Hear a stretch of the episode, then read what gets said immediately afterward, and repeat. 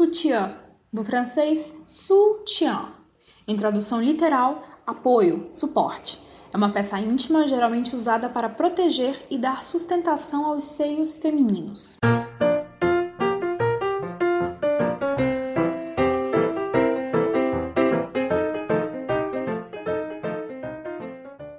Em 1914, a estadunidense Mary Phelps Jacob patenteava o sutiã, que tinha como objetivo acomodar o seio de uma forma que possibilitasse moldar, diminuir, esconder ou exibi-los. Mary Jacob estava cansada do uso dos espartilhos comuns à época e, com a ajuda de uma empregada, confeccionou uma espécie de porta-seios, usando dois lenços, uma fita cor-de-rosa e um cordão. Tendo dado certo, fez cópias para as amigas e decidiu patentear, vendeu a patente por 1.550 dólares americanos para Warner Bros., que nos anos seguintes faturou 15 milhões de dólares com a peça. Na década de 20, os sutiãs compunham o estilo garçon, menina-moleque, em tradução livre, e serviam para achatar o busto. Na década de 30, com a valorização de uma silhueta mais rechonchuda e cheia de curvas, surgem os bojos, enchimentos e materiais de metal estruturando as peças, com o objetivo de aumentar e levantar os seios.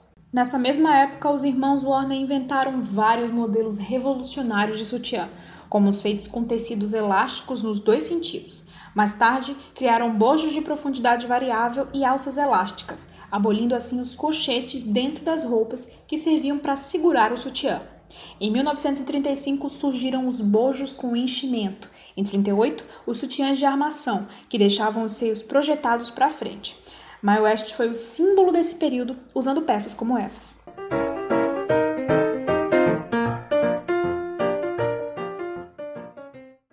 Nos anos 50, a confecção das peças em nylon as tornou mais sedutoras, conquistaram as estrelas de Hollywood. Os sutiãs eram mais leves, resistentes e brilhavam. Nos anos 60, queimaram em praça pública. O sutiã era tido como símbolo máximo da opressão masculina sobre as mulheres. O estilo outwear faria sucesso alguns anos depois, quando a cantora Madonna popularizou o uso com bores, butiers, corpetes e os próprios sutiãs como roupas de sair. Isso ainda no começo de sua carreira. Eles são usados dessa forma vez ou outra quando a moda decide que sim. Uma patente de 1893 descreve o aro do sutiã como um dispositivo de suporte da mama, que lhe confere estabilidade. Na década de 30, um aro mais moderno foi planejado, mas só ganhou popularidade na década de 50. A indústria da moda nomeia e renomeia peças baseando-se em mudanças sutis em sua confecção. Então é possível encontrar sutiãs de treinamento, de aleitamento, os sutiãs de roupa de banho, sem taça, meia taça, meia taça com aro. Os sutiãs sem aros são nomeados sutiãs de taças macias. Os aros são geralmente feitos de metal, plástico ou resina.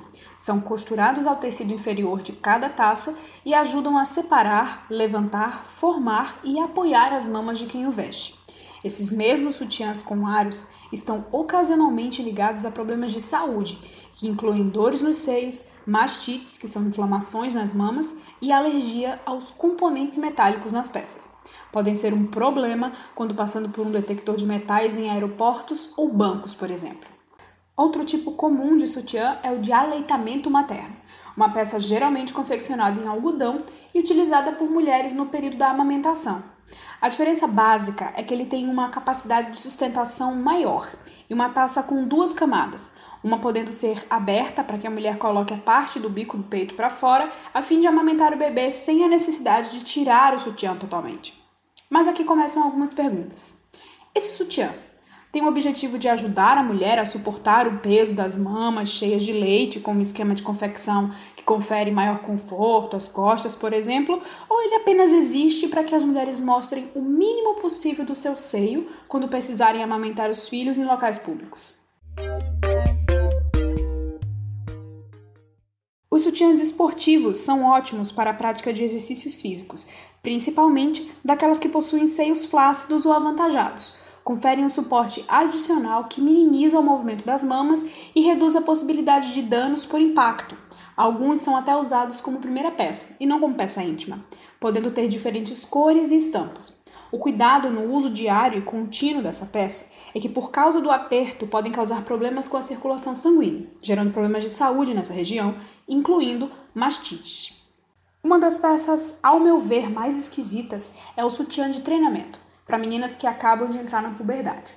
As mamas ainda não são tão grandes para caber em modelos de sutiã facilmente encontrados no mercado, mas também não tão pequenas a ponto de deixá-las sem essa cobertura. Por que não? Enfim, Apesar das peças não fazerem muito sentido do ponto de vista lógico, são pelo menos macias e leves. Sem forros ou aros, o formato das taças é suave, o que confere certo conforto. O uso de sutiãs é geralmente estimulado nas jovens meninas como um rito de passagem, em que se deixa de ser menina para ser uma mulher. Mas o que é uma mulher? Em 2011, uma polêmica veio à tona quando uma marca lançou um sutiã de enchimento infantil com a estampa de desenhos da Disney escancarando o que todo mundo já sabe: a sexualização da infância. Peças como essa podem ser encontradas em sites de venda online como Mercado Livre e Amazon, e ainda há quem ensine a confeccionar a peça em canais no YouTube. O sutiã é parte dos conjuntos de lingerie, peças destinadas a mulheres que desejam dar um caráter sexual aos seus corpos em determinadas situações. Mas o que é que isso tem a ver com crianças? Não há mal nenhum em gostar das peças há em ter medo de ser taxado de feminista, como se isso fosse um problema, por não querer usar. Nossa intenção com esse podcast é fazer você questionar o seu próprio uso.